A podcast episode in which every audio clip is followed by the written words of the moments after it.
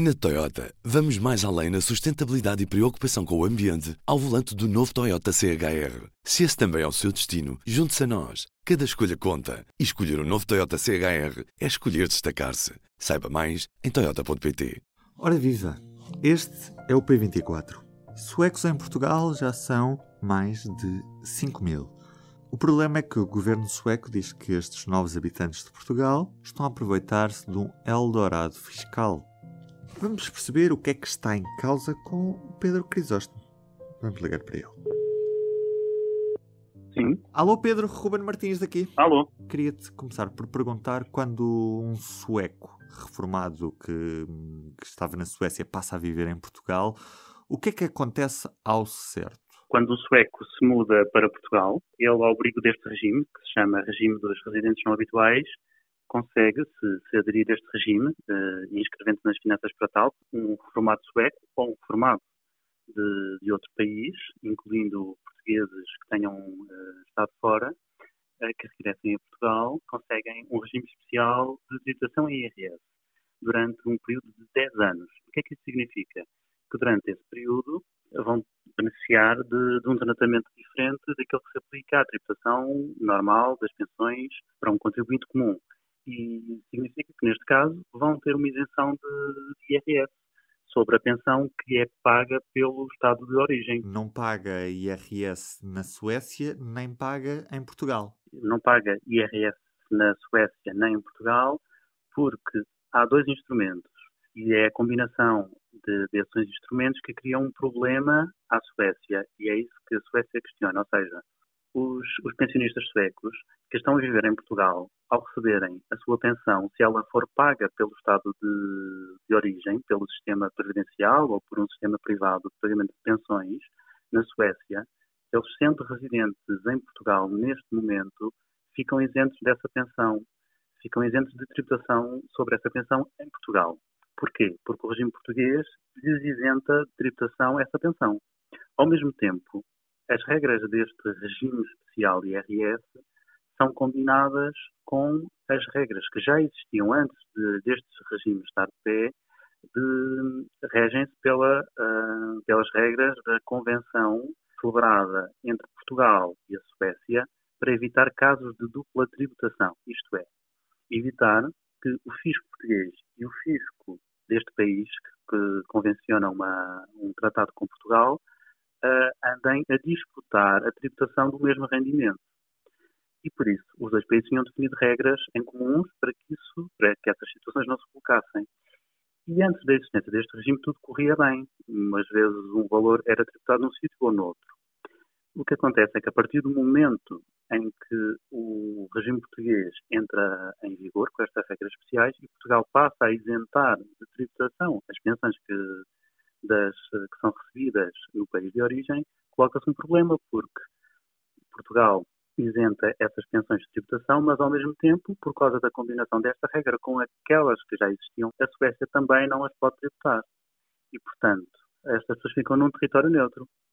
Vivem em Portugal, não são tributadas em Portugal, mas também não são tributadas na Suécia, porque o, aí a autoridade tributária fica em possibilidade de o fazer. E esse problema surgiu a partir desse momento.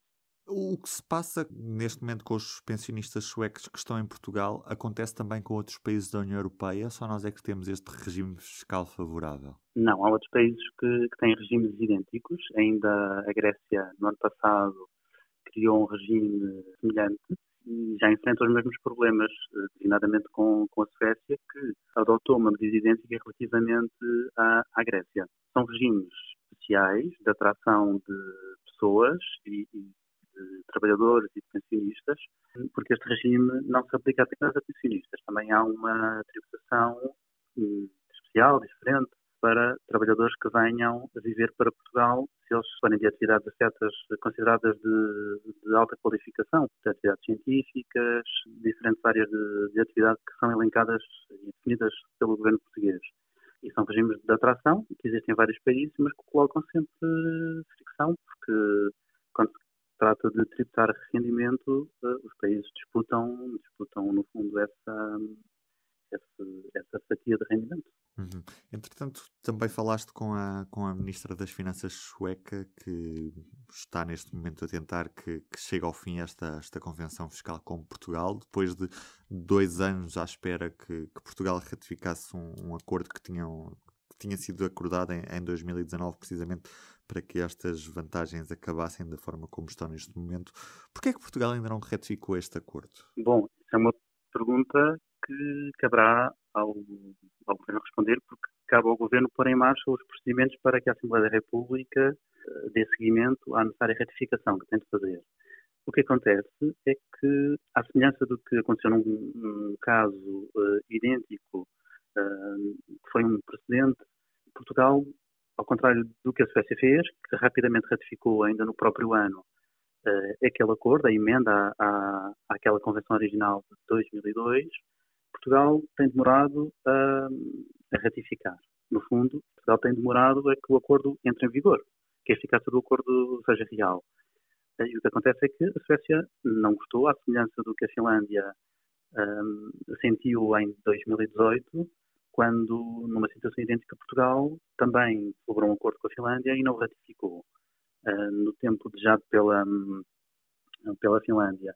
E o que acontece é que já há aqui um precedente de dois países nórdicos que veem que Portugal demora demasiado tempo a ratificar acordos internacionais e que decidem, uh, vendo que, que, esse compromisso não está a ser cumprido, uh, no fundo retaliam e eles próprios uh, desvinculam-se a um compromisso internacional bilateral anterior a esse que era justamente a base de trabalho que tinha levado a uma nova negociação para alterar esse texto original. Eh, Pedro, na conversa que teve contigo, a ministra sueca acaba mesmo por considerar fascinante, isto são palavras da, da própria ministra, que os portugueses aceitem que os pensionistas suecos beneficiem de um IRS especial em Portugal. Mas, de certa forma, Portugal também beneficia que estes pensionistas suecos estejam cá. Obviamente, estes contribuintes, estes uh, cidadãos contribuem para a economia nacional, como, como qualquer, como todos os cidadãos, não é? Pagando, pagando IVA e outros impostos e contribuindo com a sua atividade económica. O regime português é, tem um fundamento económico que é justamente aumentar o número de, de pessoas com capacidade económica uh, na sua economia, não é? O que acontece aqui é que há uma divergência, não é? Uh, a Suécia, como a Finlândia, entendem do ponto de vista do princípio, uh, Portugal um, deveria tributar estes cidadãos tal como tributa todos os restantes, incluindo um, aquilo que está previsto na Constituição Portuguesa, que é o imposto ao rendimento deve ser progressivo, único e progressivo. o que neste caso não acontece, porque um, até agora, até este momento, nos últimos anos, a tributação destes pensionistas em Portugal foi de 0%. Portanto, havia uma isenção portanto não pagavam IRS em Portugal. Um, desde o ano passado, o governo também, uh, um pouco pressionado por outros parceiros europeus, como a Suécia e a Finlândia, decidiu introduzir uma tributação mínima. Ao mesmo tempo que a Comissão Europeia também já tinha colocado algumas questões, uh, pelo menos na praça pública, uh, dizendo que estaria atenta à forma como Portugal tinha de pé este regime de atração de, de residentes e, decidiu introduzir essa tributação mínima. Só que ela não é uma tributação progressiva idêntica à que se aplica aos restantes pensionistas portugueses, nem aos restantes pensionistas nacionais, quer da Suécia, quer da Finlândia, quer da França. E, portanto, há uma divergência de princípio. Portugal tem, de facto, um fundamento económico para ter este regime uh, de pé.